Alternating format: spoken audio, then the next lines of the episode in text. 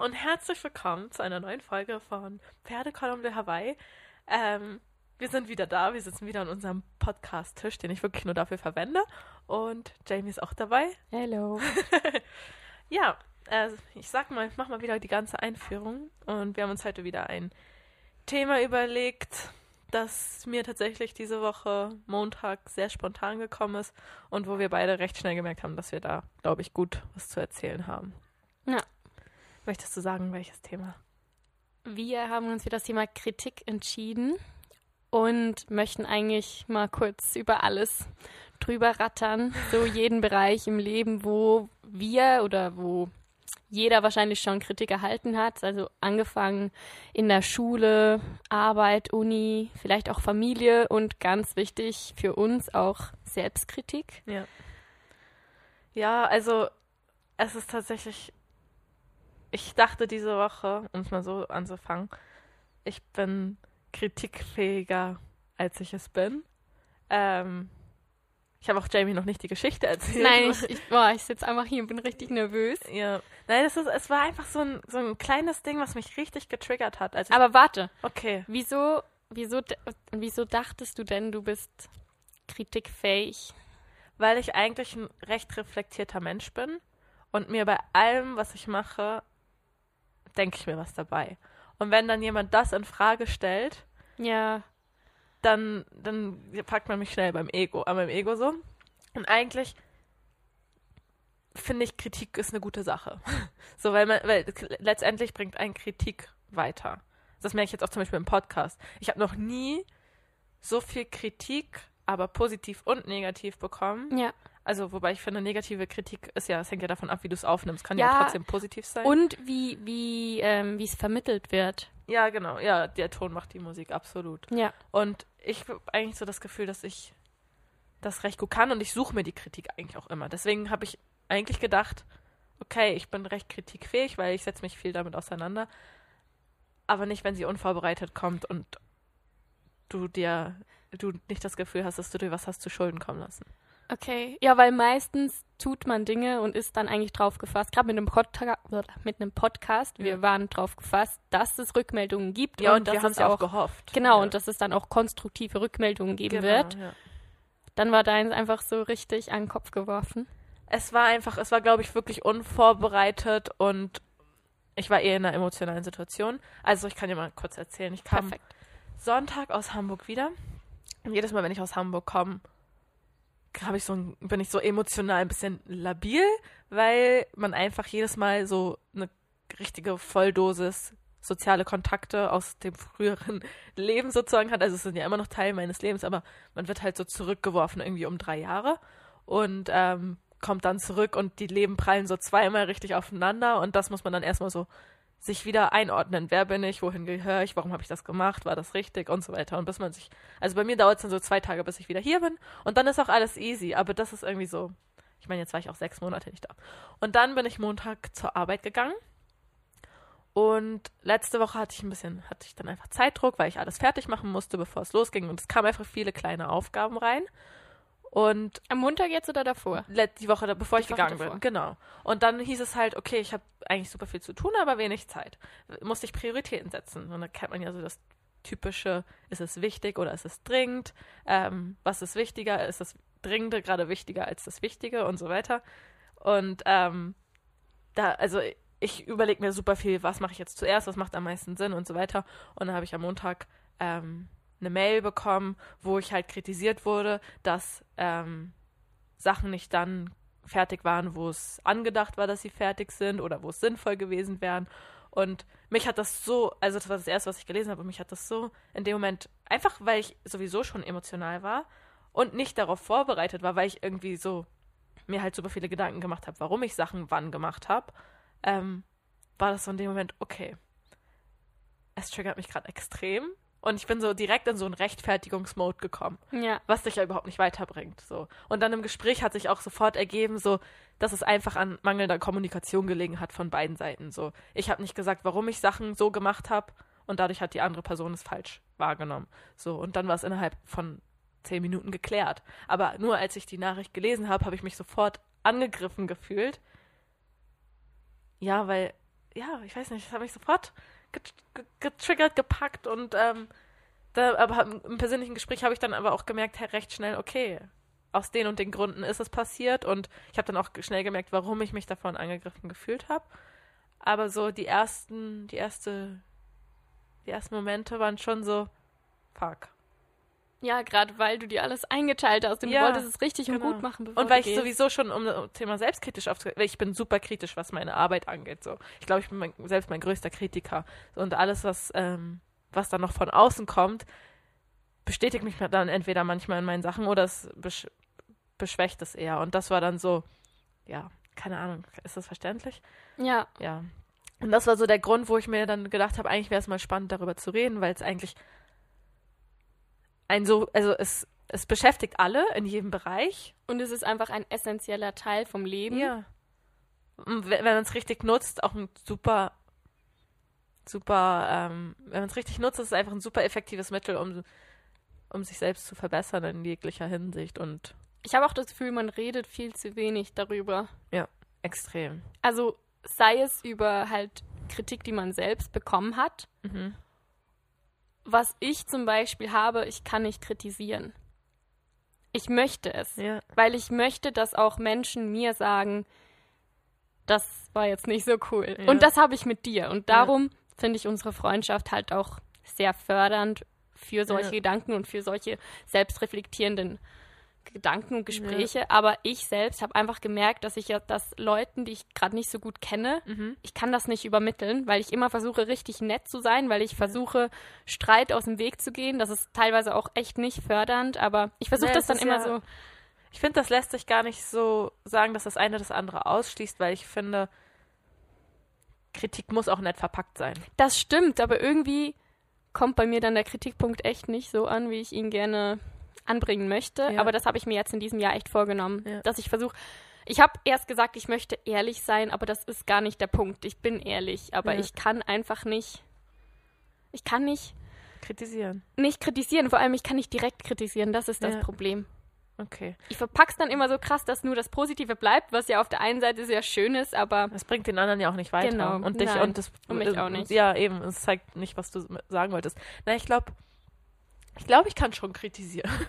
Also es macht, nein, es macht ja auch Spaß, ein bisschen zu kritisieren. Aber nein, ich kann, ich glaube, ich kann es schon gut, weil ich mir immer viel Gedanken darüber, weil ich halt eben mich auch selbst reflektiere und weiß, wie manche Aussagen ankommen können. Also ich glaube, ich kann mich ganz gut in die andere Person reinversetzen und sagen, okay, wenn ich das jetzt so sage, dann kommt es vielleicht so an, auch wenn ich das gar nicht so meinte. Und das finde ich ist halt auch so ein Schlüssel in der Kommunikation, wo ich auch, wo wir, glaube ich, auch schon drüber geredet haben, ja. dass manche das manches wird ja gesagt und der Empfänger möchte damit was, äh, der Sender möchte damit was vermitteln, aber es kommt bei dem Empfänger ganz anders an. Da gibt es ja auch das Vier-Ohren-Modell von Schulz ja, von Thun, genau. ähm, weil der einfach gerade in einer ganz anderen Mut ist. Das war wahrscheinlich bei mir am Montag so. Ich war total emotional. Da brauchst du mir nicht auch mit so, noch so einer sachlichen Kritik kommen. Ich nehme es sofort emotional auf, auch wenn es in keinerlei Weise so gemeint war.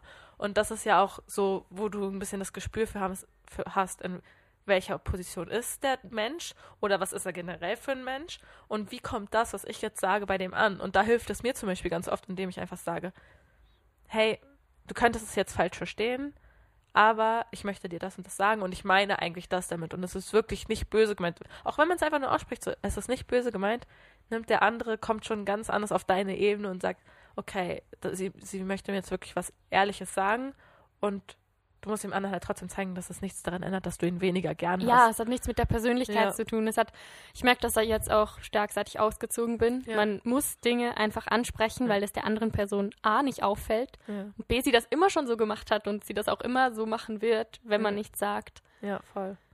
Was, was mich aber am meisten aufregt, und dann können wir so ein bisschen vielleicht ins Thema rein, was mich am meisten stresst, ist, wenn dir Leute aber Kritik geben von etwas, was sie keine Ahnung haben wo sie so denken, ja. ich habe einen Zeitungsartikel darüber gelesen. Ich bin jetzt der. Pro. Und ja, ich so, okay. oh, ja. nein.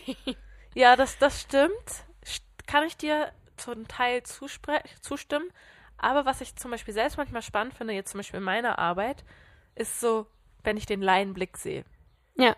Wenn ich zum Beispiel, ich habe jetzt, ich habe letztens ein Foto gemacht von ähm, beim Glasseunternehmen von Bechern oder ich musste ein Thema vermitteln und ich habe leere Glassebecher mit auf das Bild genommen weil es Dimension geschafft hat im Foot. Das hat Höhe geschafft, das hat Tiefe geschafft und es hat einfach in dem Moment für mich sinnvoll gewirkt. Und heute habe ich die Frage bekommen, ja, ich habe von zwei, drei Leuten gehört, warum sind da leere Be Becher auf dem Bild? Und das fand ich dann spannend, weil ich erstmal fand ich schön, dass sich Leute damit auseinandersetzen aber dass sie so sich als Laie gefragt haben, warum. Und für mich war das irgendwie klar, weil ich das habe gedacht, ja, das erinnert auch wie an eine Gelateria, da sind die auch leer aufgestellt und man sieht die Marke und so weiter. Und deswegen, da hilft schon manchmal der Laienblick. Oder wenn ich meine Texte schreibe und Leute geben mir so Kritik dazu, auch wenn sie selbst das nicht besser schreiben könnten. Aber ja. du willst ja auch nicht nur die Fach, die die Fachkritik, du willst es ja. auch so von den Leuten, die dir nah sind ja, oder die das dann, die das dann bekommen. Genau. Genau. Da, also das, ich weiß, Stimmt, was du meinst, das ist so, das ist ein, eine ganz andere Ansicht. Was ich zum Beispiel, da kommt mir auch direkt meine Mama wieder in den Kopf, wie wahrscheinlich bei allen, wenn sie sich das gerade anhören, so man macht irgendwas, aber die Mama kann es einfach besser. Ja, die kann sowieso immer kann besser. immer alles ja. besser. Ich glaube, Familie ist auch so der erste Ort, wo man Kritik bekommt. Oder wo, Im besten Fall, ja. Ja, wo Kritik das erste Mal angebracht wird und ich wusste, ich konnte als Kind überhaupt nicht damit umgehen. Das hat auch, ich glaube, das hat echt gedauert bei mir, bis ich das richtig irgendwie einsortieren ja. konnte. Was wird gerade kritisiert? Weil es wurde immer meine, äh, meine Handlung kritisiert, wie ich ähm, im Streit mich verhalte. Meine Eltern sind getrennt, möchte ich hier noch kurz anfügen. Und ähm, ja, die Fronten sind nicht die besten, sag ich mal. Also es ist kein Streit, aber es ist jetzt auch nicht so, dass man sich zum Essen an den Tisch setzen würde. Und meine Mama hat dann oft gesagt, du verhältst dich wie dein Papa. Ja. Und schon oh, alleine, dass sie das gesagt hat, das, das, hat mich ja. immer noch wütender gemacht. So, das hat gar nichts gebracht. Ja, was soll das? Ja, dann habe ich halt Dinge so von ja, meinem du, Papa. Du bist ja auch mit ihm verwandt. Also das ist ja, das ist wieder das, wo ich sage, das ist ja keine, das ist ja keine fachliche Nein, Kritik. Es bringt so, das nichts, was dich, was dich weiterbringt. Du kritisierst ja jetzt meinen Papa. Ja, genau. nicht mich. Ja. Äh, ja, das war so das Erste, wo ich gemerkt habe, dass Kritik einfach komplett. Ja. Äh, also ich, ich habe gerade gar kein Wort dafür. Wie nennt man das, wenn die eine Person meint etwas, aber sie kann es überhaupt nicht richtig ausdrücken. Du nimmst es nochmal anders aus. Das ist eine Sache von der Kommunikation. Ja. Kommunikationsfähigkeit. Also ich, ich finde, bei Kritik ist es halt wirklich, wirklich wichtig, sich richtig und gewählt auszudrücken. Und ich finde, da darf man sich dann auch mal so drei Sekunden kurz Zeit nehmen, zu überlegen, was sage ich als nächstes, weil man will ja auch den anderen nicht verletzen. Und man möchte ja auch nicht Sachen sagen, die man eigentlich gar nicht so meint in dem Moment, sondern ich mhm. finde, da muss man sich auch die Zeit nehmen, die richtigen Worte zu finden. Und das habe ich zum Beispiel auch von meiner Mama gelernt. Wirklich Kompromisse zum Beispiel finden. Genau. Ja. So, wenn ich irgendwas wollte, dann hat sie gesagt, nein, geht nicht, aus den und den Gründen. Da habe ich mir die Gründe angehört und habe gesagt, okay, wenn das die Gründe sind und ich ein paar Sachen verändere, zum Beispiel, sei es jetzt rausgehen mit einer Freundin oder bei einer Freundin schlafen, die ein bisschen weiter weg wohnt, sagt sie, nein, ich möchte nicht, dass du so spät abends noch rum, rumfährst. Dann sag ich, okay, das ist dein Grund, warum du mir das verbietest oder warum du das nicht möchtest. Wie wäre es denn, wenn mich die Mutter der Kollegin nach Hause fahren könnte? Wäre das dann in Ordnung für dich? Und so das klar auszudrücken, nicht nur Nein, und ja. ich kann gar nichts damit anfangen, sondern nein, aus dem und dem Grund. Dann kann ich was damit anfangen und kann gucken, kann ich daran was ändern? Und dann, wenn ich daran was ändern kann, das vorzuschlagen, um dann zu gucken, funktioniert, kommen wir so vielleicht auf einen Nenner. Und das finde ich einfach super wichtig, wenn man so Kritik oder Gespräche miteinander hat. Wie, wie verpacke ich das und wie kommen wir dann am Ende vielleicht auch zu einer Lösung? Ja, ich finde, Kritik sollte auch immer diesen zirkulären Charakter beinhalten, also ja. dass man was sagt, es kommt bei einem an, dann reflektiert man vielleicht später nochmal drüber und ja. macht es nicht in diesem Emotionschaos, wo man vielleicht ja. gerade drin steckt. Dann hört sich das Ganze auch einfach wieder viel neutraler an mhm. und man kann es einfach richtig umsetzen und versteht auch, was die Person damit dann gemeint hat. Ja. Da hilft ja auch manchmal dieses eine Nacht drüber schlafen. Ja. So einfach das nochmal sacken lassen, vielleicht in einen anderen Modus kommen, die Kritik sich nochmal zu Herz nehmen. Okay, jetzt bin ich irgendwie in dem Modus, ja, vielleicht hat er doch recht oder sie. Und dann, hm, okay. Und dann aber auch nochmal zu der Person zurück zu, zurückgehen zu können, dass diese Tür halt offen steht und sagen, vielleicht auch wenn man was nicht ganz so verstanden hat und dann ja. in einem anderen Mut geht so, du, wie, wie, meintest du das jetzt eigentlich? Ja, in genau? welcher Situation oder wieso ist dir das aufgefallen? Ja. Ich finde, es gibt dann auch halt wirklich diese Kritik, die dir was bringt. Ja. Und dann gibt es halt auch Kritik, die teilweise auch aus Neid ja, entstanden ja. ist. Und ich finde, es hat, es, also bei mir hat es auch lange gebraucht, bis ich das unterscheiden konnte. Ja. Mit welcher Kritik kann ich effektiv was anfangen, mit welcher muss ich mich, sollte ich mich auseinandersetzen und was kann da beim einen nur rein und beim anderen wieder raus. Ja. Ja, voll. Jetzt bin ich gerade voll irgendwie im Film drin. Aber ja, nein, es ist, es ist crazy. Also ich muss gerade meine Gedanken sortieren. Ähm, Krass aufgefallen ist es mir zum Beispiel in meinen letzten Jahren am Gymnasium. Ja. Ich hatte dieses Ziel vor Augen, also seit ich klein bin, jetzt kommen wieder alle mit, du bist wie alle, du wolltest nach Australien. Aber ich, ich, will, ich wollte nach Australien, seit ich fünf Jahre alt bin. Ja. Ähm, ich habe dafür auch sehr viel gespart. Also ich habe immer die Hälfte von meinem Taschengeld bekommen. Die andere Hälfte, die hat meine Mama auf mein Konto gepackt und konnte mir das dann tatsächlich auch verwirklichen. Und dann, als ich angefangen habe zu buchen, also da war ich, ich bin mit 19 nach Australien, mit 18 habe ich angefangen, meine ersten Sachen zu buchen und da wurde es so real, dass ich gesagt habe, okay, jetzt muss ich auch noch mehr dafür tun, weil es ist schon in einem Jahr. Und ich habe dann eigentlich meine ganze freie Zeit beim Arbeiten verbracht. Ja. Habe mein soziales Leben ein bisschen zurückgestuft, Mhm. weil das einfach in dem Moment Priorität für mich hatte. Ja. Weil ich der Meinung war, ich habe meine Freunde und Ja. ich werde die auch beibehalten und ich werde die auch danach noch haben. Ja. Ein paar dieser Freunde haben das aber nicht verstanden. Die haben, Ja. die haben mich dafür kritisiert, dass ich versuche gerade meinen Traum zu finanzieren, dass ich versuche, den zu verwirklichen und das hat mich dann doch auch sehr viele Tränen teilweise gekostet, weil ich ihnen wie nicht verständlich machen konnte, warum Mhm. ich gerade so handle, wie ich handle und dass ich nicht mit ihnen nichts mache, weil ich sie nicht mehr mag, sondern einfach, weil das jetzt im Vordergrund stand und das haben dann andere halt nicht verstanden und dann, dass diese Gedankengänge Gänge Ja. so anders funktionieren können. Aber das ist auch, glaube ich, nochmal so ein Problem von so jungen Freundschaften. Also im Sinne von, wir waren jung und andere waren, also jeder war an einem ganz anderen Punkt teilweise. Und sich da dann wirklich auch so, so reif zu sein und zu sagen, hey, aus sich so artikulieren zu können in dem Alter ist halt super schwierig. Also ich Ja. hatte auch eine Freundin, die ist, ähm, die ist öfter mal im Ausland. Jetzt erst nach dem Stud äh, nach dem Abitur ist sie nach England gegangen, war da ein halbes Jahr. Ähm, dann ist sie jetzt in ihrem Studium, sie studiert China Studies und Volkswirtschaftslehre, ähm, ist sie jetzt schon ein, zwei Mal, glaube ich, in China gewesen und geht jetzt auch bald wieder nach China. Und in England habe ich sie besucht, weil es ist ja um die Ecke und ich denke mir immer so, wenn jemand ins Ausland geht, hey easy, dann komme ich auch mit hin. Und in China natürlich nicht, weil ja, sie war nur ein halbes Jahr da und das ist halt schon recht weit und ich dann noch mit meinem Studium nebenbei.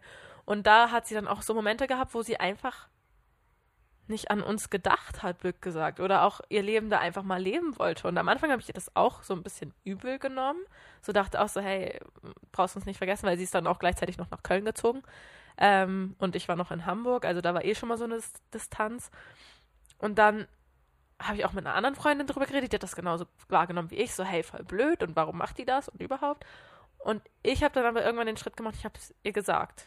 Ja. Ich so, du, ich habe, oder sie hat dann das irgendwie mitbekommen, dass, dass meine Kollegin das doof fand oder so und hat mich darauf angesprochen oder ich habe sie direkt darauf angesprochen. Und da bin ich dann auch mittlerweile so, das sage ich dann auch ganz ehrlich, ich so, du, ja, ich hatte, ich hatte das Gefühl und es hat mich auch in dem Moment verletzt. Aber ähm, ja, wenn du mir jetzt sagst, es ist nicht so und wenn du jetzt auch vielleicht weißt, dass wir das so wahrgenommen haben und es wird zukünftig anders sein, dann easy, dann Dann kein Problem. vergessen. So, Genau, und Schwamm darum, drüber. darum ging es, weil für mich war halt ganz klar, ich will diesen Traum verwirklichen und für die anderen war es halt scheiße, aber es hat es mir niemand gesagt. Ja. Sie haben echt acht Monate lang, also ich habe damit angefangen, vielleicht im Herbst, Ja. und die haben bis zum Sommer gewartet, um mir zu sagen, wie blöd die das fanden, wo ich mir so denke, ja, jetzt kann man es auch nicht mehr ja, ändern. jetzt, jetzt, das ist jetzt echt dumm gelaufen. Das ist wie im Restaurant. Wenn ich dir eine falsche Bestellung bringe, dann sag's mir direkt und nicht drei Stunden später. Was soll Ja. ich drei Stunden später dran ändern? Ja. Und Guter da, Vergleich. ja, echt, Ja. aber da habe ich dann auch gecheckt, dass es umgekehrt genauso ist. Also Ja. wenn mich was stört, sollte ich es auch direkt ansprechen und nicht Ja. noch ein halbes Jahr warten. Aber kannst du es mittlerweile? Ich, also, ich muss ganz ehrlich sagen, dass es bisher nicht mehr so eine krasse Situation gab. Mhm. Ähm, es gab im Schauspiel, im Theater halt viel solche Momente und Ja. da habe ich es echt versucht, aber ich, ich weiß auch nicht, diese Personen, die sind dann irgendwie auch noch so ein bisschen empfänglicher für Kritik. Weil Ja. irgendwie im Schauspiel Ja, du bist besteht, auch in so einer Mut. Du, du, um weiterzukommen, musst du Kritik haben. Genau, ähm, ansonsten eigentlich nicht.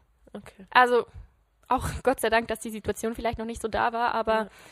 ich habe mit den Personen drüber geredet dann noch. Ja. Also man hat sich halt distanziert, logisch. Ja. Ähm, es kommt jetzt aber wieder. Es ist noch nicht so, wie es davor war, aber Gespräche führen echt auf einen guten Weg und Ja. man kann viel lernen, auch aus Dingen, die einen früher richtig, ich Ja. hab- kann kein Deutsch, richtig runtergezogen ja. haben. Aber, also das war jetzt hauptsächlich so in Freundschaften. Ja. Ich weiß ja, ich sag's jetzt einfach, du hattest ja auch die letzten anderthalb, zwei Jahre eine Beziehung und davor hattest du ja auch schon mal eine Beziehung. Also ich kann mir vorstellen, ich weiß das einfach aus eigener Erfahrung, da kritisiert man ja tendenziell noch mal häufiger als in Freundschaften. Also ich finde, in Freundschaften kritisiert man zwar auch, aber deutlich weniger und deutlich gewählter. So, also ich glaube, wenn man in Freundschaften kritisiert, dann muss es schon was sein, was einen wirklich stört, weil die ja. Person siehst du vielleicht, wenn es eine sehr gute Freundin ist, ein, zwei Mal die Woche, dreimal, viermal, keine Ahnung, je nachdem. Wenn es eine normale Freundin ist, vielleicht so die, eine, einmal in der Woche, manche alle zwei, drei, vier Wochen.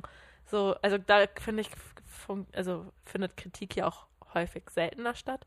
Wie ist das so in Beziehungen? Ist das da, also das ist ja auch nochmal super wichtig. Ich finde das richtig spannend gerade. Ja.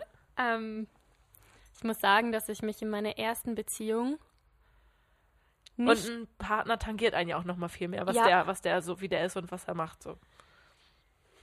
Das ist schwer. Also meine, meine erste Beziehung war halt die erste Beziehung ja, von allen. Ja. Es war halt Schmetterlinge, es war richtig schön. Da habe ich aber echt gegen Ende gemerkt, dass mir viele Dinge gefehlt haben, mhm. dass ich mich nicht unterstützt gefühlt habe.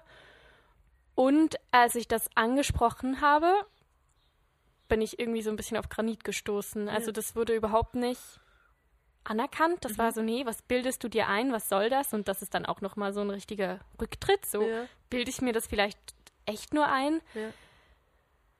Da, ja, habe ich dann aber irgendwie gehandelt. Also da habe ich dann auf mich selbst gehört. Bei meiner ja, das war die erste. Bei meiner zweiten Beziehung habe ich es auch sehr lange ignoriert. Aber da ja. war es nicht, ähm, das war auch eine Fernbeziehung. Ja. Da waren noch Kulturen, die aufeinander getroffen ja, und Sprachen sind. natürlich Sprache. auch. Ne? Du kannst dich ganz an, also ja. wenn du dann mit gewählten Worten kommst, dann sind vielleicht nicht im Wortschatz des anderen andere vorhanden. Nicht.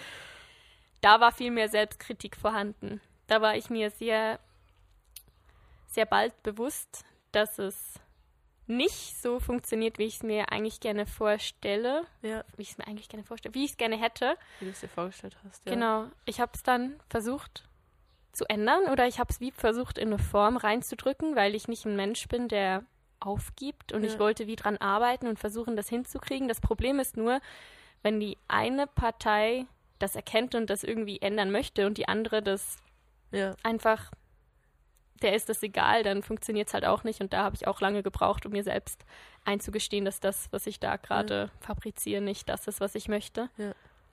Wie war es bei dir? Ähm. Oder ich glaube aber, Kritik von meinen Freunden habe ich nie direkt bekommen. Immer nur vielleicht so, nicht vielleicht, immer nur durch die Blume oder okay. mit Aktionen, ja. die mir gezeigt haben, dass die Person nicht einverstanden ist mit dem, was ich tue. Okay. Also weniger kommunikativ und mehr so. Genau, mehr handeln. Oder andeuten. kalte Schulter, ja. Ja, ja okay. Also ich habe auch zwei Beziehungen. Eine habe ich noch, die andere hatte ich. Ähm, ich weiß es gar nicht. In der ersten waren wir kommunikativ nicht auf einer Ebene. Ähm, und ich weiß gar nicht, ob ich, damals war ich war früher sehr, sehr schüchtern und zurückhaltend und ähm, habe mich nicht so getraut. Ich, ich, hatte auch nicht so eine Meinung. Also ich glaube, Kritik hat ja auch viel mit Meinung zu tun. Ja. Und ähm, Positionierung. Ja, ja, genau, dass du dich positionieren musst und eine Meinung äh, annehmen musst. Und darin war ich super schwer, äh, super schlecht. Also mittlerweile kann ich das, glaube ich, besser auch ähm, eine Meinung für mich formulieren. Und bis man sie dann ausspricht, geht ja immer noch mal ein bisschen mehr Zeit. Und das war in der ersten Beziehung nicht einfach und ist halt auch oft dann einfach emotional geworden. Also da haben wir uns auch dann auf einer ganz falschen Ebene getroffen und ähm, das war dann weniger konstruktiv und mehr mehr mit Fäkalwörtern. also das so zerstörend. Ja, genau. Also es war wirklich auch oft nicht, was weitergebracht hat, sondern was dann einfach so irgendwann hat man dann gesagt, okay, wir, wir, wir kommen nicht aufeinander, komm, schwamm drüber, wir lassen es so, aber es hat natürlich nichts geändert, so an den Un Meinungsverschiedenheiten. Ich glaube, das war vor allem so in Diskussionen in der ersten Beziehung so. Und jetzt in der aktuellen ist es eigentlich ähm, wirklich so, dass man dass die Beziehung fast davon lebt. Ja. Dass wir uns gegenseitig kritisieren. Weil Beziehung ist halt, Beziehung ist Arbeit, weil ja, Menschen entwickeln absolut. sich weiter, aber. Ja, und vor allem da muss man sich dann aus. eben auch, da muss man sagen, hey, das, was du gerade machst, oder die Entwicklung, die du gerade machst, die, da sträubt sich was in mir. Ja. So, und dann den anderen dahin zu holen und dann aber den anderen auch zu sagen, hey, wenn, das stört das vielleicht in dem Moment, aber vielleicht ist es für mich gerade der richtige Weg, wo, wo können wir uns treffen? Und da wirklich in der Kommunikation so offen und ehrlich zu sein, dass man das auch direkt anspricht und nicht erst wartet. Und dass man den anderen aber auch nicht gerade sagt, ja, also dass man nicht gleich so die Kritik abschmettert, sondern auch sagt, okay, vielleicht hat der in einer gewissen Weise recht. Und dann, ja, also da sind wir schon sehr stark drin und da die Kritik zu suchen, so, ist gerade irgendwas, stört dich irgendwas, dann auch manchmal weiß man ja selber nicht, was einen stört, das dann gemeinsam vielleicht auch rauszufinden, so, was, ja. was ist gerade falsch? Und davon lebt so die aktuelle Beziehung eher so. Gemeinsam, ja, auch dadurch zu wachsen, miteinander zu wachsen, jeder für sich zu wachsen, weil letztendlich sind wir eigenständige Personen und jeder hat sein, sein, sein Leben. sein Leben. Und wenn das irgendwann mal nicht funktio mehr funktionieren sollte, sollte der andere auch sofort in der Lage sein, einfach so seinen Weg weiterzugehen, finde ich. Ist so mein Anspruch. Und aber ich glaube auch, das liegt auch einfach daran, so wirklich, dass ich so super selbstkritisch bin und sowieso so, also ich finde Kommunikation super spannend weil jeder macht es mhm. den ganzen Tag. Auch wenn er gerade nicht denkt, dass er kommuniziert. Mit Körpersprache passiert es die ganze Zeit, mit kleinen Worten. Und ähm, deswegen finde ich es einfach so super spannend, weil man so viel falsch machen kann. Aber man kann auch so viel richtig machen. Das ist so. Und so schlimm sich das gerade angehört hat, was ich erzählt habe, meine Beziehung, denke ich mir auch einfach, es musste sein. Ja? Es musste einfach sein, um selber zu wachsen und um selber einfach sich verständ verständlich zu machen? Ist das Deutsch hier? Um sich selbst klar zu werden, was möchte man im Leben ah, okay, und ja. nur durch, durch gerade diese Entwicklungen kommt man dann dahin. Und ja. ich habe mir gerade überlegt, was meine schlimmste Kritik ist, die ich je bekommen habe. Und die habe die hab ich doch tatsächlich von meinem Ex-Freund bekommen. Er hat mir gesagt, ich soll aufhören, in meiner Blase zu leben und die Welt real wahrnehmen. Ja. Und ich fand das, das war so ein richtiger Schlag in mein Gesicht. Warum? Weil. Ich, ich lebe, Hast du das Gefühl, du lebst in einer Blase? Ja, also ich bin mir schon bewusst, dass ich mir sehr viele Dinge sehr romantisiert darstelle und ja. es mir auch.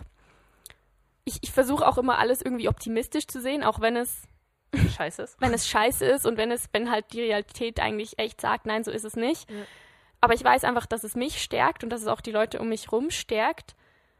Natürlich, das war halt eine Fernbeziehung. Natürlich wusste ich, wir sehen uns jetzt drei Monate nicht. Aber was soll ich? Soll ich jeden Tag weinend in der ja, Ecke liegen? Ja. Das bringt mir nichts, das bringt dir nichts.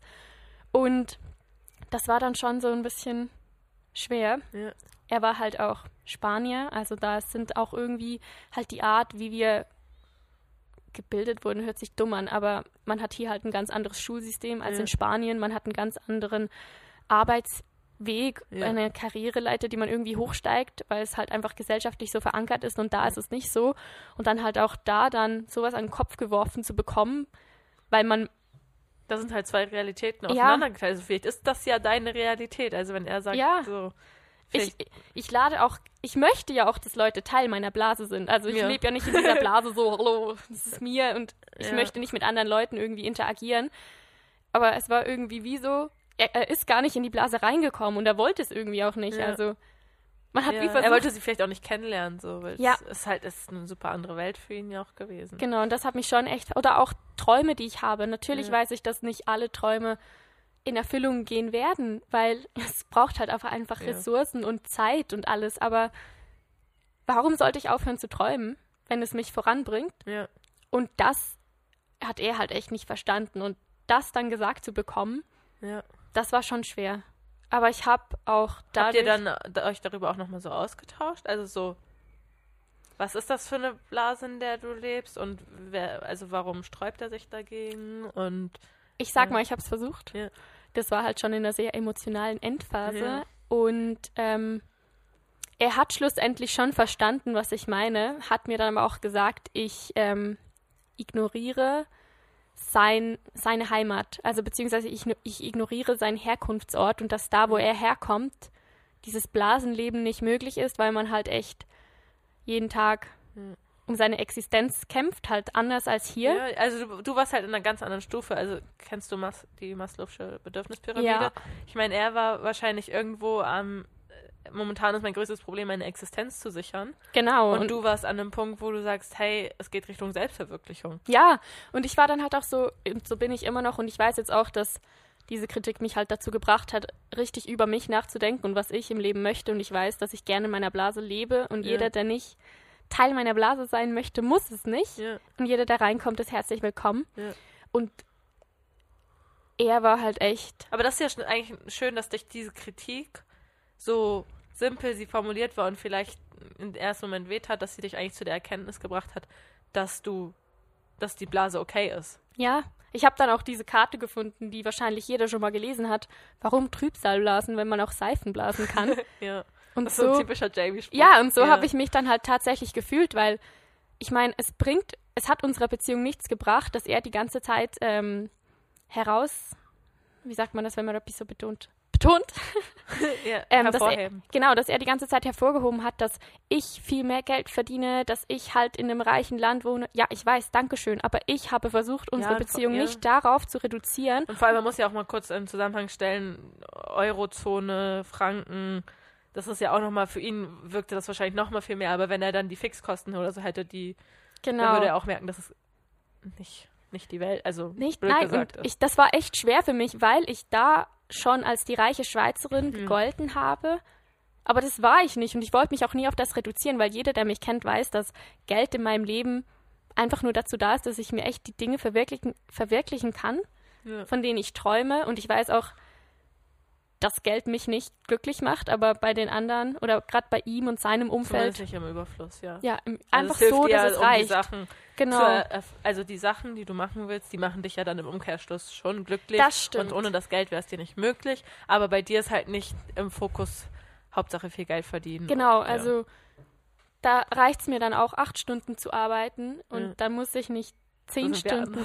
Ja, das sind wir dann anders. Ja. Das war auch bei mir, da können wir nachher noch drüber reden, aber das war dann halt so mein Ding und bei ihm war es halt komplett anders und je öfter wir drüber geredet haben, desto mehr habe ich einfach gemerkt, dass ich da anhake, Ja. dass wir einfach nicht weiterkommen, weil für ihn die Situation komplett anders Ja. aussieht und es hat dann unter anderem auch dazu geführt, dass ich das beenden musste, weil ich Ja. einfach gemerkt habe, ich brauche in Zukunft einfach jemanden, der, der mit, mit mir träumt. genau, der mit mir in der Blase lebt Ja. und natürlich du bist auch so eine Person, die mich die mich runterholt und diese Menschen brauche ich auch in meinem Leben, aber, Aber ich feiere auch manchmal die Blase. Ja, Ich und manchmal kommst du in die Blase rein. Blase reden. ja, Nein, ich, ich feiere die ja auch. Und so beim Reisen ist es für mich, nirgendwo kann ich so abschalten, wie so, wenn wir auf Reisen sind, weil es einfach, also da wirkt die, alles positiv. Und ich, aber da sind wir uns ja auch ähnlich, dass wir versuchen, wirklich alles positiv zu sehen, beziehungsweise das Positive da rauszuziehen, weil ich meine, das Negative ist immer da, aber was bringt es dir, dich darauf zu konzentrieren? Also ich habe so, ich hab mir so richtig das Bild in meinem Leben gebracht. Ich brauche Leute, die meine Blase, so weißt du, wie ein Luftballon, Ja. die die Blase so halten, dass die Blase Dass du nicht nicht irgendwo abhebst. in den Himmel abhebt. Aber ich brauche keine Leute, die mit irgendwelchen Nägeln kommen und versuchen, auf meine Blase einzuhauen. Das ist aber, das ist eine Das coole ich nicht. Metapher. Ja. Die so versuchen, die zu kaputt zu machen. Ja, nein. Oh, wir hatten mal so einen Zaubertrick in der, im Kindergarten, wo wir so, waren wir so als Hexen verkleidet und da mussten wir in so einen Luftballon eine Nadel reinstechen, ohne ähm, dass es platzt. Und da hatten wir den Zaubertrick, dass wir da einen Tesafilmstreifen drauf gemacht haben und dann hat es nicht geplatzt. Uh. Ja, oder vielleicht Ja, sowas. Vielleicht, vielleicht brauche ich. Random Fact. ja, ich brauche echt Kritik, die mit einem Tesafilm eingestochen Ja, wird, sodass es nicht platzt. Und, ja, dass es nicht platzt und dass du es vorsichtig annehmen kannst und Genau. verarbeiten kannst. Ja, damit die Blase wieder heilen kann. Oh, das war gerade schön. Ich habe gerade sehr viel über meine Blasenvorstellung gelernt, aber ja. Das war die schlimmste Kritik. Das war viel, mal ganz oft das Wort Blase in kurzer Zeit.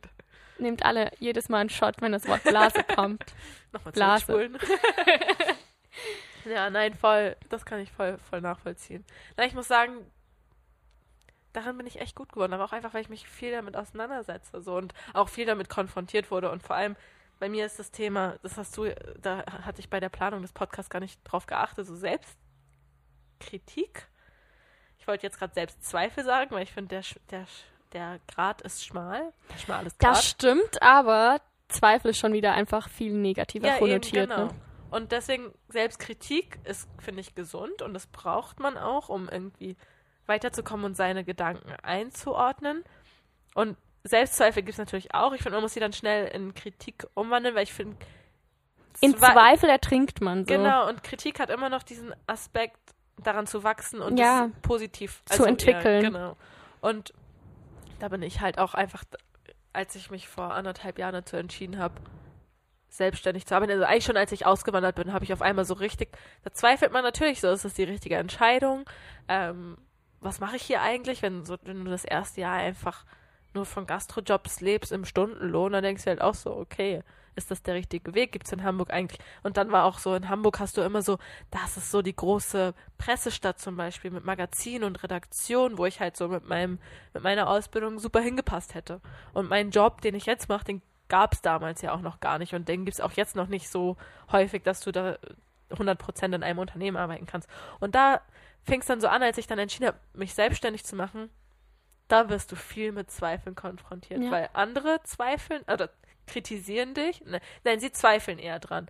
Und irgendwann, ja, da am Anfang zweifeln alle so dran, dann zweifelst du natürlich auch, aber du machst halt weiter und das stärkt dich. Weil wenn du weitermachst und über diesen Zweifel hinausgehst, merkst du, okay, es geht voran. So, und das kann ich auch gerade eine ähm, eine Parallele zum Podcast ziehen. Ich meine, bei uns sind jetzt auch viele, die kritisieren, also vor allem positiv, was ich bisher aufgenommen habe. Aber wenn wir jetzt aufhören würden, würden wir nie wissen, wie geht's weiter. So, ja. und das jetzt so in positiv zu aufzunehmen und daraus zu sehen, okay, wie, wie machen wir es weiter? Was, was funktioniert vielleicht besser? Was kann man noch anders machen? Das bringt uns ja am Ende nur weiter. Ich habe dazu auch noch, ich weiß auch nicht, der Gedanke kam mir gerade vorher, auch als du über Beziehungen so geredet hast. Ich habe wie das Gefühl, ich möchte in meinem Leben, auch mit dem Podcast, ich ja. möchte lieber erst ein Fundament bauen und dann darauf Häuser und dann ja. Wolkenkratzer, weil was will ich jetzt auf Sand bauen und dann stürzt es genauso schnell ja. zusammen, wie es gekommen ist. Darum freue ich mich jetzt auch drüber. Die Kritik, die wir Die bekommen, Kritik und dann das einfach langsam und bedacht und einfach allmählich auf äh, zu steigern und so auch ich, mit jeder Folge Ein qualitativer Wandel. ja, ja, also mit, mit jeder Folge, ich meine, wir sitzen hier manchmal so davor und sind so, oh mein Gott, was machen wir hier eigentlich? Und dann geht's los und wir sind so voll im Fluss und dann hast du aber auch manchmal so, okay, das sollten wir besser machen, hier könnten wir vielleicht anders, aber letztendlich, ja, liegt es an uns, wie wir es machen. Und da ist Kritik halt auch wieder ja. so ein richtiger Ansporn, weil wenn du Kritik bekommst, okay, du bist erst unten, ja du bist depressiv ist das falsche Wort, aber du mhm. fühlst dich halt schlecht, weil wer bekommt schon gerne Kritik? Ja. Niemand. Aber ich finde mir, also ich muss sagen, mir hat es wirklich jeder, der, der was gesagt hat, hat es wirklich super sympathisch und es nett ist, formuliert. Ja, ja, Sie wollen uns ja auch weiterbringen und das finde ja, ich dann genau. das Schöne. Das finde ich eher so cool, dass man dann so gemeinsam wächst und sie merken, ah, sie haben es umgesetzt und ah, sie nehmen sich das zu Herzen ja. und mega cool und voll, also voll spannend, was, was sie jetzt machen und worüber sie reden und das finde ich eigentlich so dann das Schöne, dass ja auch alle am Ende so die Freude dann auch teilen, so dass aus der Kritik dann am Ende was Positives wird.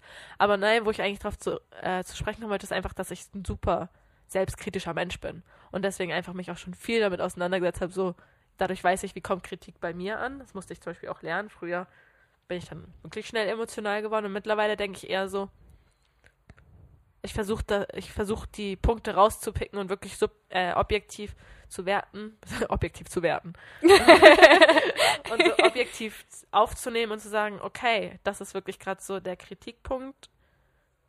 Liegt das in meiner Macht, das zu ändern? Und wenn ja, wie? Was wären die Schritte? Und will ich das überhaupt so? Ich finde, deine Kritikwege, ich finde das gerade spannend, yeah.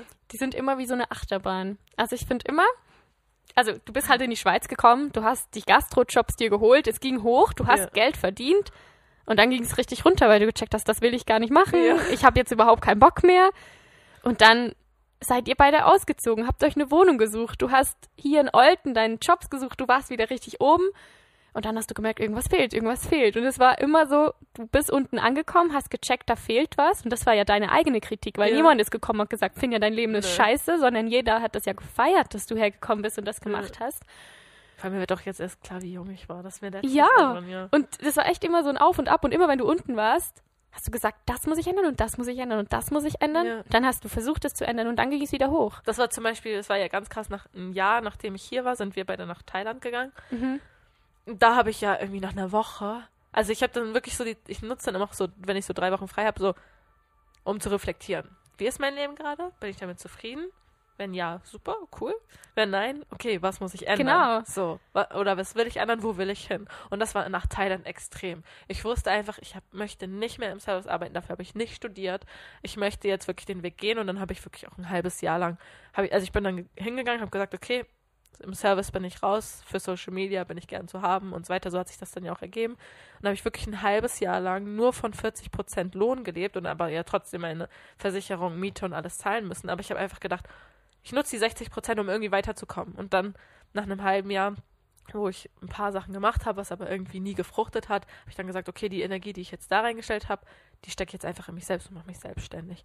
Und dann ist ja auch wirklich dann schnell was entstanden, aber letztendlich war das auch ein Jahr Reise, bis ich dann wieder an einem Punkt war, wo ich sage, okay, wie geht's jetzt weiter? Bin ich jetzt zufrieden? Nein, okay, was muss ich ändern, damit so. Und das ist ja so das ständige Selbstreflektieren.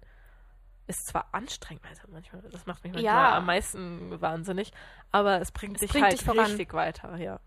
Und ja, also das finde ich, fing, deswegen finde ich Selbstkritik eigentlich super wichtig, solange es halt nicht in Selbstzweifel mündet und es einfach nur noch, weil Selbstzweifel ist so negativ, wenn du einfach nur noch sagst, das kann ich nicht und das kann ich nicht und das kann ich nicht, sondern da hole ich mir dann gern Kritik, weil da eben auch auf Positives kommt und mir nochmal ja. so den wirklich nicht meine wahrgenommene Realität, sondern auch die fremde Realität nochmal vor Augen führt. So wie wirkt das eigentlich auf andere? Ich glaube, das ist, was Kritik für mich ausmacht. Sei es Selbstkritik oder sei es Kritik von anderen. Es beruht nicht nur auf negativer Basis, sondern es gibt auch positive ja. Aspekte, weil nur dann kann man die negativen auch umwandeln. Ja. Weil wenn dir jemand sagt, das ist scheiße, das ist scheiße, das ist scheiße, das ist scheiße, dann, dann bestärkt dich das ja nur an einem ja. und du denkst, oh mein Gott, ich bin Anita. Aber Selbstkritik beinhaltet auch richtig, du weißt, was du kannst, du kennst deine Stärken ja. und du kennst deine Schwächen und an denen kannst du dann arbeiten. Ja, voll. Und das fand ich auch schwer. Also ich, ich weiß nicht, wie es bei dir war, aber bei mir nach dem Abitur, ich meine, man kennt seine Stärken nicht richtig, mhm. weil man halt einfach, was hat man die ganze Zeit gemacht? Man hat auswendig gelernt, man hat, man hat sich mhm. in der Pause mit den, man hat seine sozialen Stärken kennengelernt, aber ja. so ansonsten, das alles kam danach. Ja. ja, und die musst du dir ja auch erstmal aufbauen. So, ich meine, das meiste, was du in der Schule halt lernst, das kannst du ja im Leben nicht gebrauchen. Ja, oder auch seine gesagt. Schwächen. Ich meine, ja. wer kennt seine Schwächen mit 17? Oder natürlich ja, wird es ja. solche Leute ich geben. Ich habe mir erst darüber Gedanken gemacht, als ich wusste, im Bewerbungsgespräch kommt die Frage, wo sehen Sie Ihre genau, Schwächen? Genau, Und hast du immer so irgendwas gesagt, was auch eine Stärke sein kann. Voll. Ja. Aber ich, ich habe es dann recht schnell rausgefunden. Meine größte Schwäche war damals meine Schüchternheit. Aber die habe ich dann eben, weil ich das damals dann erkannt habe, ich habe es auch im Bewerbungsgespräch gesagt, ich meine Schüchternheit, aber ich arbeite dran, ich habe es dann und dann erkannt und jetzt bin ich gerade dabei, das zu ändern und ich mache das und das, damit sich das verbessert.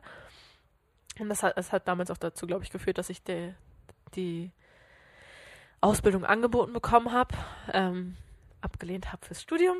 Und ähm, da hat es dann angefangen, dass ich das das erste Mal erkannt habe und dann aber auch gemerkt habe, krass, ich kann dran arbeiten und mhm. es wird sich was ändern. Also irgendwann kam bei mir so nach der Schüchternheit so, dass wenn ich wenig sage und dann ist was Weirdes dabei, dann bin ich für die Menschen einfach ein weirder Mensch wenn ich viel sage und dann ist mal sowas Weirdes dabei, dann denken sie einfach so, ah, das oh, ist, ist schon okay. Ja, ja, schon okay. Die kennen wir ja. Sie ist ja sonst nicht so. So, und dann, das war so dann der Grund oder der Zeitpunkt, wo ich dann gesagt habe, okay, ich, also, bin einfach, ja. Letztendlich bringt es mir ja nichts, schüchtern zu sein. Das bringt mich ja nicht weiter. Ja. Meine größte Schwäche ist Ungeduld. Und das ist krass, weil. Ich bin auch ungeduldig. Ja, ja. ich habe richtig gemerkt, dass ich.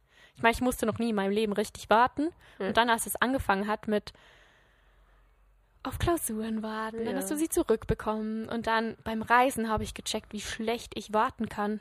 Weil irgendwie in meinem Leben war immer alles so durchgeplant. Man, man ist so im, im Unterricht, ja, okay, ihr habt jetzt da einen Abschluss, dann wird Studium, dann ist fertig, dann kommt das, dann kommt jenes und dieses und auf einmal bist du fertig und realisierst, oh, warte, warte, ich kann das ja alleine bestimmen. Ja, das, ist, das ist, liegt an dir. Und ich kann jetzt auch drei Jahre lang nichts machen ja. und da habe ich dann so gelernt, mit meiner Ungeduld so ein bisschen umzugehen. Ja. Ich kann es aber immer noch nicht sehr gut. Ich merke das auch richtig, dass ich immer richtig hibbelig werde. Ja. Aber ich arbeite dran. Ich glaube, momentan, also Schüchternheit ist nicht mehr, das ist kein Thema mehr. Ähm, das habe ich, glaube ich, sehr gut überwunden. Ich glaube auch wirklich in keiner Lebenssituation. Also ich glaube, ich bin im Job nicht schüchtern, bin privat nicht schüchtern. Uh, und Geduld ist auch wieder Realität. Da werde ich auch wieder immer aus der Blase ein bisschen runtergeholt. Ja, ja. Na, ich glaube, momentan das klingt vielleicht doof, das klingt wirklich so, was ist ihre größte Schwäche? Mein Ehrgeiz. naja, aber wirklich, das, das stresst mich manchmal so, dass ich einfach so. Das stimmt. Ja. ja. Keine Ahnung. Das und ich sehe manchmal den Wald vor lauter Bäumen nicht. so, ich habe manchmal den, weil so mein Kopf so viel vorgeht, dass ich dann einfach so kirre werde und dann einfach nur schlafen will. ja, und dass ich dass ich, ja, wie, wie, wie, formuliert man das in einem Wort? Dass ich mir alles so voll packe. Ja, du lädst dir deinen Teller zu voll. Ja. Ich glaube, das haben wir beide, aber wir machen es trotzdem auf unterschiedliche Art. Ja, ja, voll. Also bei mir ist halt wirklich. Äh, du bist dieser Mensch, der sich halt, der sich die ganze Zeit richtig fordert. weil du weißt, was du kannst und du möchtest es auch allen zeigen, dass du das kannst. Und du möchtest ja. es aber auch mir selber beweisen. dir beweisen, dass ja. du es kannst. Darum lädst du dir auch die Jobs auf ja. und packst dir so deinen Tag voll. Und ich mache Vielleicht habe ich auch irgendwie das Gefühl, ich muss jemandem was beweisen. Vielleicht, vor allem mir selbst. Aber vor allem dir, ja. ja. Also ich muss mir viel mir selber beweisen. Ich, vielleicht muss ich damit irgendwas. Manchmal denke ich mir auch, du möchtest vielleicht deinem alten Ich beweisen. Ja, vielleicht, weil ich so schüchtern war und ja. so, so, ja, dadurch, ja, das kann sein, dass ich einfach zeigen will, du bist nicht mehr das kleine schüchterne Mädchen. ja, das, das kann sein. Aber das ist, glaube ich, so eine meiner größten Schwächen, weil sie mich manchmal in den Wahnsinn treibt. So mhm. im Sinne von, ja, einfach körperlich auch so, weil es einfach anstrengend ist. Und kopflich, weil ich bei so vielen Projekten mitdenken muss. Das stimmt. Ja, das ist, glaube ich, meine größte. Oh ja, das ist das definitiv ja. noch mehr. Aber das lässt sich auch so gleichsetzen oder kombinieren mit mhm. dem Ehrgeiz, den ich meinte. Ich würde dafür auch von meiner Mama kritisiert, dass ich mir immer viel zu viel auf den Teller lade. Aber nicht so wie in deinem Fall, mhm. sondern ich, ich mache da mit Freunden was, dann da und dann bin ich zwei Minuten zu Hause, damit ich kurz duschen kann, dann gehe ich auch schon wieder. Hab aber gemerkt, dass das nicht mehr so ist, seit ich ausgezogen bin. Ja. Das nicht mehr so krass ist, weil ich mich komplett wohlfühle, da wo ich jetzt bin. Ja, voll. Und, und du hast ja auch da deine Freundin, du wohnst ja auch genau. mit Freundinnen zusammen. Voll. Und das war halt zu Hause, ähm, ich, ich weiß nicht, ob sich andere da vielleicht reinfühlen können. Ich habe mich halt, ich habe eine kleine Schwester, die ist sieben Jahre alt und da hat man halt einen ganz anderen Tagesrhythmus noch mit dabei, wo ja. man so als 20-Jährige, ja. 21-Jährige einfach so sich ein bisschen dagegen sträubt, wenn um 8 Uhr alles ruhig sein muss und man kommt um 8 Uhr mal nach Hause. Ja. Da habe ich mir halt auch viel Zeit außerhalb gegönnt, gerade ja. damit ich nicht in diesem Familienalltag ersinke, versinke. Aber das hat sich jetzt echt stark gebessert. Okay. Nein, das mache ich auch immer noch. Weil ich denke mir, ich denke ja trotzdem immer, ich muss ja eine Work-Life-Balance haben. Und wenn dann nur der Work-Teil groß ist, dann muss halt der Life-Teil auch groß sein. Und dann leidet halt meistens der Schlaf. Und ähm, dann bin ich halt auch dann, so wie jetzt, das ist ja so Podcast zähle ich als privat, also es ist mit dem Kalender blau markiert. Uh. Arbeit ist lila markiert. Nein, und dann nach dem Podcast treffen wir uns, noch, also nachher wahrscheinlich noch kurz rausgehen, was trinken gehen und ich habe auch alles für Milchsuppe, falls das noch falls das noch klappt zeitlich. Ich habe morgen leider eine Prüfung, ah, aber ja, nächste Woche bin ich on für Milchsuppe. Stimmt. Aber das hält sich ist alles noch zu. Perfekt. Aber ja, dann plane ich halt danach auch weiter. So, gehe noch mit einer Freundin, dann halt ohne dich. Scheiß, Scheiß Unileben. Scheiß Bildungsgrad. Ja. ähm, genau, und dann damit ich halt nicht irgendwie das Gefühl habe, ich verpasse was. Also ich habe trotzdem auch, glaube ich, noch so ein bisschen dieses, man nennt es ja so schön FOMO, Fear of Missing Out. So, kennst du es nicht? Aha! Ja, ich also du hast gelernt. Ja, also so ein bisschen dieses, ich will ja auch nichts draus verpassen. Also ich kenne Fear of Missing Out, aber seit wann nennt man das denn FOMO? Kennst du das nicht? Nein. Ich glaube, ich bin zu viel auf den sozialen Das ist so ein Hashtag, Hashtag FOMO. Das weiß ich nicht, aber bestimmt gibt es da was. Okay. Aber es gibt Zeitungsartikel darüber, also kannst, okay. kannst googeln.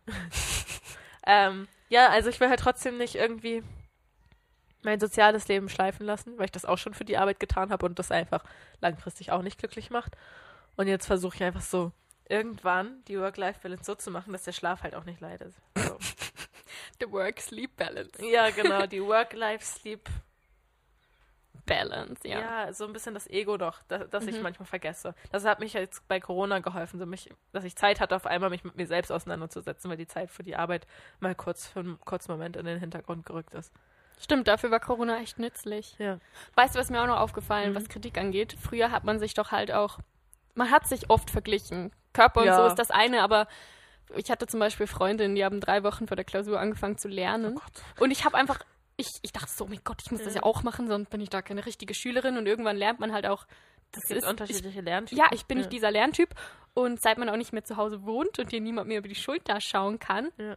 bin ich auch so vollkommen in meinem Lernalltag aufgegangen ja. und weiß jetzt auch einfach, ja, es ist so. Ich, ich hatte bin einfach faul. voll meine Routine raus in der Oberstufe, dass ich einfach einen Tag vorher ich hatte irgendwie meistens um 14.30 Uhr, glaube ich, Schulschluss und um 15 Uhr habe ich mich mit dem Ganzen, weil meistens in der Schule war es ja so, du hast irgendwie drei, vier Kapitel aus dem Lehrbuch und dann habe ich mich hingesetzt und habe alles runtergeschrieben, mir Lernzettel geschrieben und dadurch, dass ich mich dann wirklich fünf, sechs, sieben, acht Stunden damit beschäftigt habe, was im damit, Kopf? Ja, es war im Kopf. Ich habe es aufgeschrieben, ich habe es gelesen, ich habe es nochmal dann laut vorgelesen oder irgendwie wiederholt, auswendig gelernt, was weiß ich. Und dann bin ich ins Bett gegangen mit den Zetteln in der Hand und am nächsten Morgen, bevor ich die Augen aufgemacht habe, bin ich nochmal so alles im Kopf durchgegangen, kann ich es wiederholen. Und das, was ich nicht wiederholen konnte, habe ich dann nochmal angeguckt und dann konnte ich es auskotzen. Mhm.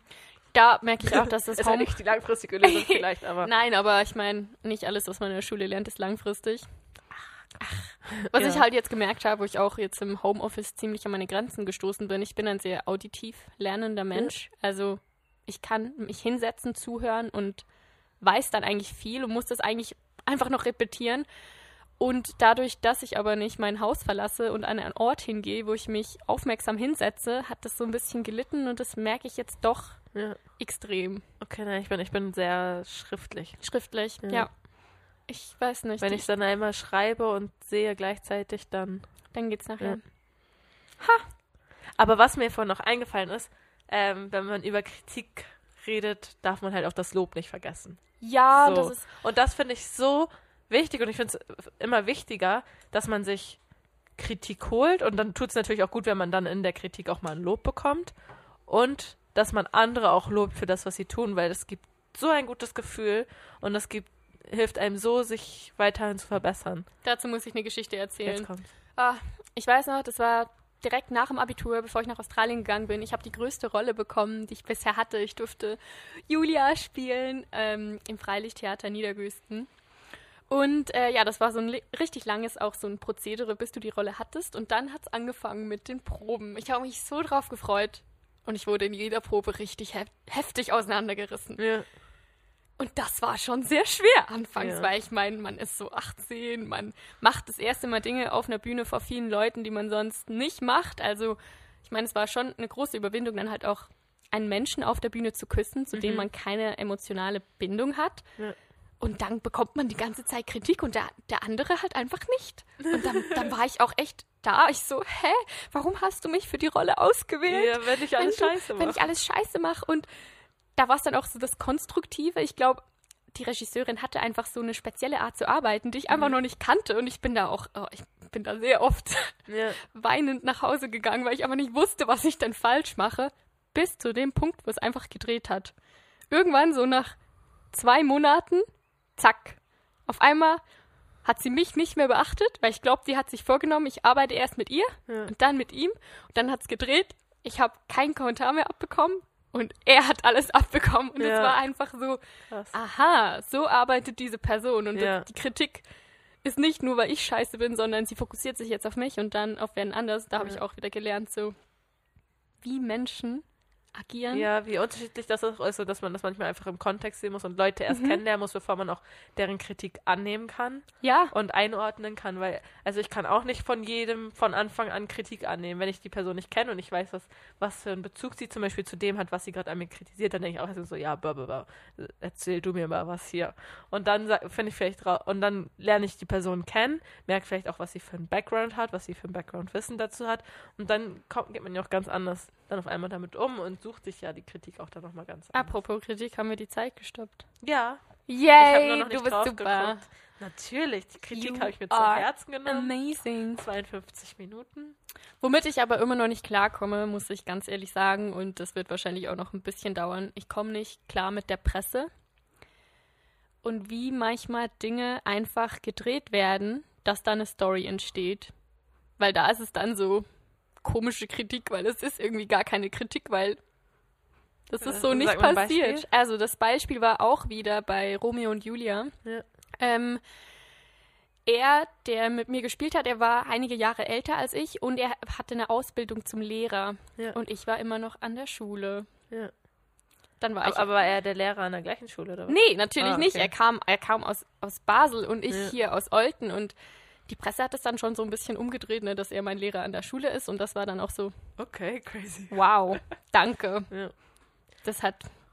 Das, das, ja. das liest meine Oma. Ja, aber du? das ist wirklich, ähm, das weiß ich auch aus eigener Berufserfahrung quasi, dass, also jetzt nicht im Regionalblatt, sondern eher so Magazin, ja. dass halt Geschichten manchmal einfach geschrieben werden, damit man eine Geschichte hat. Genau, und da muss man sich einfach auch sehr selbst auf sich selbst fokussieren. Ja, und, und man, man weiß ja dann auch, die engsten Leute wissen, wie es ist. Genau, so, und das, und das ist, ist am Ende das Wichtigste. Das ist auch so, Ja, also ich frage mich auch manchmal so, wie ist die Außenwirkung zum Beispiel auch bei der Kolumne.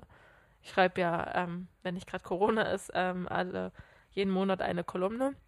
Und natürlich macht man sich am Anfang Gedanken, so auch da kam ein Interview mit mir, so wie komme ich jetzt rüber und also ich lasse mir jetzt lass mir natürlich immer so gut zum Druck geben, so dass ich vorher durchlesen kann, was wird da geschrieben, aber macht sich natürlich so Gedanken, wie kommt das bei anderen an? Was machen sie daraus für ihre eigenen Geschichten? Ich meine, mhm. jeder nimmt das nochmal so aus seiner Perspektive wahr und auch so meine Kolumnen, was wie kommt das an? Was machen die Leute damit? Und das ist jetzt nochmal aus einem anderen Blickwinkel, aber das ist natürlich auch so, jeder macht dann nochmal so seine eigene Geschichte aus meiner Person daraus für sich. So, wer ist Finja aus dem, was ich lese? Ja, und da kommt wieder dieses Selbstkritik, Selbstzweifel. Ja, alles aber, da, aber letztendlich wächst man ja daran. Ich meine, mit jedem, mit allem, was, was man da raus in die Welt sendet, kriegt man was zurück und kann das sich zu Herzen nehmen oder sein lassen. Und das ist ja auch immer noch das Schöne an Kritik. Du kannst ja, sie annehmen oder du kannst es sein lassen. Ich glaube, das ist echt das Wichtigste. Ja. Ja, das Wichtigste ist, dass sie dass sie ähm, sachlich formuliert ist, dass sich das Gegenüber auf den anderen einstellt und nicht nur auf sich guckt, so, ja, aber so meine ich das ja. Ja, darauf kommt es nicht an, wie du es meinst. Es kommt darauf an, wie es beim anderen ankommt. So, mhm. das ist für mich das Wichtigste. Und eben nehme ich es an oder lasse ich es bleiben, aber die Entscheidung bewusst treffen. Genau. Und auch Kontext kennenlernen, ja. um zu wissen, warum handeln Personen so, wie sie es tun, ja. ansprechen, weil dann erfährt man halt ja, vieles. Voll, ja. Und auch, wenn man Kritik äußert, nicht nur die Kritik äußern wollen, sondern auch auf eine Antwort warten. Und Kritik so äußern, wie man auch selber gerne kritisiert werden ja, möchte. Ja, genau. Ja, voll, das hilft einem auch nochmal weiter. Wir geben ja voll die Ratschläge. Ja, ist nein, so. Aber nein, ich finde das, find das so wichtig. Und eben dann auch zu hören, also den anderen dann auch reagieren zu lassen, ihm aber auch die Zeit zu geben und dann vielleicht auch im Gespräch rausfinden. Vielleicht war die Kritik, die ich am Anfang geäußert habe, auch gar nicht richtig. So. Oder ja. nicht angebracht oder im falschen Kontext getroffen. Und hey, ja, voll, wenn du das jetzt so erklärst, ich nehme die Kritik zurück. War, ja, sorry, war mein nicht, Fehler. War nicht so gemeint, war. Ja. Weil man den, so wie ich jetzt am Anfang der Woche, weil man den Kontext nicht kannte. Weil die andere Person nicht wusste, warum ich Entscheidungen getroffen habe. Und als ich sie dann, als ich es dann erläutert habe, ja, easy, voll okay, hättest du mir vielleicht sagen können, mhm. dann wäre das Missverständnis nicht entstanden. Das weiß ich jetzt fürs nächste Mal. Ich ja. sage einfach, hey, das und das ist noch pendent, das, das äh, aus den und den Gründen. Mach dir keine Gedanken, es ist noch in meinem Kopf, es ist nicht vergessen gegangen oder sonst was. So. Was ich jetzt auch stark gelernt habe, es ist auch nicht ähm, schlimm, wenn man sich mal ein bisschen so runterstuft. Also weißt du, wenn du damit rechnest, Kritik wird sowieso kommen, weil ich bin überhaupt noch nicht auf einem Level, wo ich ah, ja. Erwartungen niedrig halten, weil dann kannst du nicht enttäuscht werden. Genau, ja. weil das habe ich jetzt zum Beispiel an der Uni gelernt. So, ich bin im zweiten Semester, ich kann halt aber noch nichts. Ja. Also ich kann nicht was von manchen Leuten schon ervor, ervor ich kann kein Deutsch erwartet wird. Aber ich habe auch gelernt, zum Beispiel, wenn, wenn ich da so eine Disposition schreiben muss, kann ich ja dann auch im Mail schreiben, hallo, das ist meine erste. Ich wünsche mir Feedback, weil ich habe das und das und das zwar umgesetzt, aber ich weiß nicht, habe ich es richtig umgesetzt. Ja. Oder fehlt noch was oder fehlt was könnte ich noch besser machen. Und das kommt dann halt auch immer richtig gut an, weil man sich so hinstellt, als möchte man auch an sich arbeiten. Ja. Und dann ist es wieder eine ganz andere Art es ist, es ist halt wirklich, letztendlich ist der Schlüssel ist die Kommunikation. Wie vermittle ich das?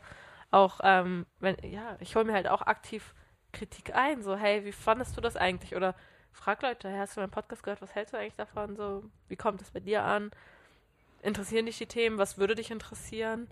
Einfach, das finde ich echt schön. Ja. Mal fragen, was andere, was, was würde interessieren. Ja. Weil es geht ja letztendlich, also wir machen es, ich finde es schon, es sind so Themen, die uns begeistern. Ich glaube auch, dass die viele andere da, da draußen begeistern, weil es halt so Themen sind, mit denen irgendwie jeder zu tun hat, die aber oft sehr wenig Raum bekommen. Ähm, das ist auch wieder so ein Tabuthema hier. So Kritik anbringen. Ja, ja. Und wie man selbst damit umgeht. Mhm.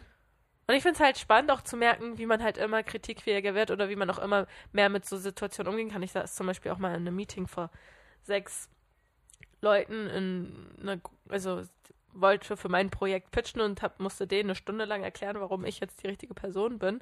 Und da war auch eine Person, die halt immer wieder mich kritisiert hat oder so meine Arbeit. Nicht mich persönlich, sondern so, ja, aber was bringst du uns denn? Und ja, und aha, und das ist ein Job und mit dem verdient man Geld. So. Und da dann so Rückgrat zu behalten und zu sagen, ja, ich bin da und ich arbeite, würde gerne mit euch zusammenarbeiten. Wenn ihr euch das vorstellen könnt. Also da dann so, so das zu formulieren, dass es bei den mhm. anderen Personen auch dementsprechend ankommt, ohne sich persönlich angegriffen zu fühlen, weil vielleicht ist es für die andere Person wirklich schwer zu verstehen, dass das, was ich mache, ein Job ist, den halt auch nicht jeder machen kann, weil das nicht jedermanns Sache ist. So, und das dann so nicht emotional einzuordnen, sondern zu sagen, vielleicht ist es halt wirklich so. Ja. Und auch das, ja. da dann wieder dieser Aspekt, ich weiß nicht, ob, ob das jetzt da auch zutrifft, aber kennst du diese Altershierarchien? Dass sich halt ältere Leute so sicher sind in ihrer Position, dass sie sich nicht von den Jüngeren ja. kritisieren. Also es ist ja nicht mal das Kritik, ich sondern es in dem Moment so war. Ähm, ich glaube, es war schon so, dann kommt da so ein ja, junges so ein Mädchen an und sagt, ja, ich mache hier das und das und das für euch. Und natürlich bin ich auch, also mittlerweile halt auch nicht mehr so die Schüchterne, ja. sondern trete, also auch, auch nicht überpräsent, sondern trete einfach so weil in, selbstbewusst auf. in dem Zusammenhang ist mir halt auch schon aufgefallen, dass sich Leute dann oft auch kritisiert fühlen, obwohl du sie gar nicht kritisieren möchtest, sondern du möchtest ihnen einfach helfen. Aber mhm. dadurch, dass die Leute irgendwie eine andere Position haben als du, ja. möchten sie sich nichts von dir sagen lassen.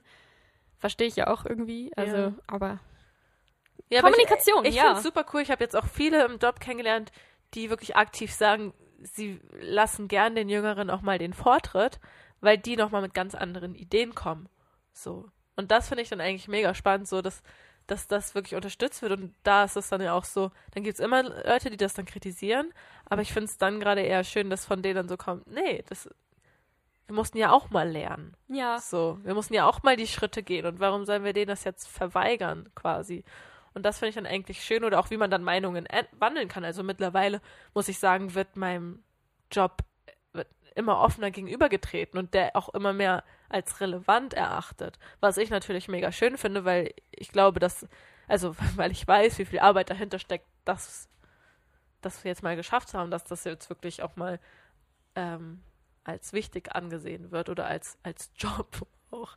Ich finde auch die Entwicklung von keine, also von alles einfach nur gut machen, damit man ja keine Kritik bekommt, ja. zu jetzt auch mal Dinge machen, die ein Risiko sind. Ja aber im Kopf zu haben, ja, ich könnte scheitern. Egal. Ja. Dann ja. es mir jemand, Aber ich hey, kann auch, wenn ich es nicht mache, also wenn ich es nicht einfach ausprobiere, dann bringt es mich auch nicht weiter. Also ich habe ja nichts zu verlieren. Ja, Leute Sinne. können ja auch nicht Nein zu dir sagen, bevor du es nicht gemacht hast. Also ja. das ist so ein bisschen ja. meine Lebensphilosophie geworden. Ich kann ja auch nicht Nein zu irgendwas sagen, bevor ich es nicht ausprobiert habe. Ja. Oder bevor du weißt, dass es existiert. Ja, ich weiß ja auch nicht, dass Feuer heiß ist, bevor ich es nicht berührt habe. Haha. Haha. Aber das sind so richtig die tiefen Sachen, die einfach stimmen. Ja. Und ich finde es schön, dass wir das jetzt auch mit dem Podcast gemacht haben, weil wir hätten da noch lange drüber reden können. Ja. Ja, wir hätten uns immer fragen können, was wäre eigentlich wenn. Und jetzt ja. machen wir es einfach mal. Und Schlussendlich macht es uns einfach Spaß und. Ja. Ja, ich finde es auch irgendwie schön, wir sehen uns jetzt einmal die Woche mindestens. Das stimmt und unsere Themen sind richtig deep.